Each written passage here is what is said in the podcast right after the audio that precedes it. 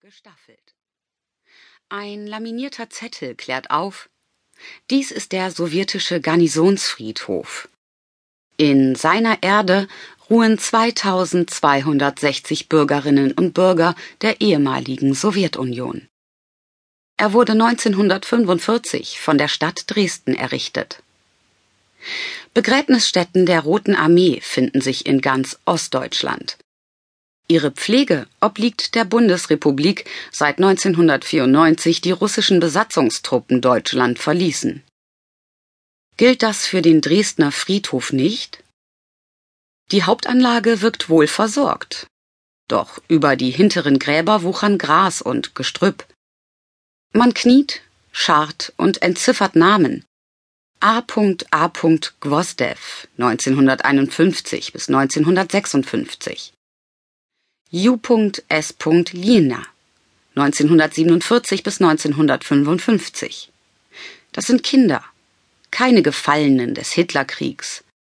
Und Starschina Malenkin, der von 1937 bis zum 12. Juni 1967 lebte. Fast 100 Grabsteine verzeichnen als Todesjahr 1954. Der Dienstgrad lautet häufig Jad für Jadwoy, Rekruten. Nur W.I. Puluchin 1939 bis 23.02.1961 hat eine rote Kerze am Grab. Nur A. Tschapowski 1940 bis 3.12.1959 sieht man ins verblichene Medaillongesicht. Die Garnisonen der Westgruppe der sowjetischen Streitkräfte, etwa 400.000 Mann, bildeten auf 2,7 Prozent des DDR-Territoriums ein abgeriegeltes Archipel. Kontakt zur Bevölkerung gab es im Rahmen propagandistischer Veranstaltungen und bei Verkehrsunfällen mit Fahrzeugen der Roten Armee. Seit deren Panzer den Aufstand vom 17. Juni 1953 beendet hatten, waltete ritualisierter Realismus. Die Russen wurden nicht geliebt und nicht gehasst. Man wusste ja, wann und warum sie ins Land gekommen waren und dass sie diesen strategischen Vorposten besetzt halten würden. Die Dienstzeit eines Soldaten betrug drei, später zwei Jahre ohne Heimaturlaub. Man hörte von der erbärmlichen Existenz der Muschkoten, von der schlechten Verpflegung, vom drakonischen Regime der Offiziere. Gefasste Deserteure, raunte der Volksmund, würden gleich erschossen.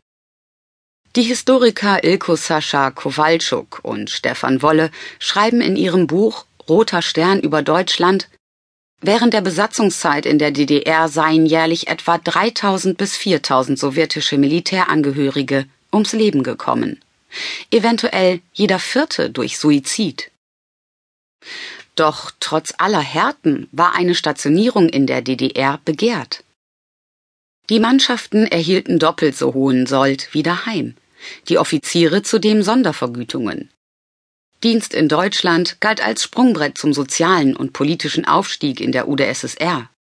Noch Ende der 80er Jahre befand sich ein junger KGB-Offizier namens Wladimir Putin in Dresden. Dass die SED-Führung Moskau treu regierte, posaunte sie tagtäglich aus. Sie erklärte ihr Staatsvolk zu Freunden der sowjetischen Befreier. Aus historischer Dankbarkeit. Schließlich hätten die Sowjetvölker die Hauptlast im Kampf gegen den Hitlerfaschismus getragen. Aber rechtfertigte das ein repressives System, unter dem nicht zuletzt auch die Russen litten? Der Abstand zwischen Staatsdoktrin und Volksgefühlen war so groß wie der zwischen Johannes R. Bechers Hymnus Sterne unendliches Glühen und Wolf Biermanns Deutschland ein Wintermärchen. Becher jauchzte, Wer hat vollbracht all die Taten, die uns befreit von der Fron? Es waren die Sowjetsoldaten, die Helden der Sowjetunion. Wem dankt all das Gute und Schöne der deutsche Arbeitersohn? Er dankt es dem Blute der Söhne, der Söhne der Revolution. Biermann schrieb, wenn ich wo Rotarmisten seh, dann blutet meine Wunde. Der Deutsche ist schon wieder fett. Sie leben wie die Hunde. Alles Erinnern ist Autobiografie. Wer sich mit der Wehrmacht ostwärts gemordet hatte, begegnete den Freunden schwerlich gerecht. Wer von ihnen Gewalt erlitten hatte, empfand anders als ein von Rotarmisten befreiter Häftling des hitlerschen Terrorstaats. Halbwegs unbefangen sind erst die Nachgeborenen. Mein sowjetisches Gedächtnis beginnt im September 1966. Jeder Schüler in der DDR erhielt von der fünften bis zur neunten Klasse Russischunterricht. Die fröhliche Lehrerin, frisch von der Uni gekommen, fand es pädagogisch, uns Ostharzer Dorfkindern russische Vornamen zu verleihen. Ich wählte den des Kosmonauten Bykowski. Valeri, komm an die Tafel, rief Frau Schmädig, und ich kam.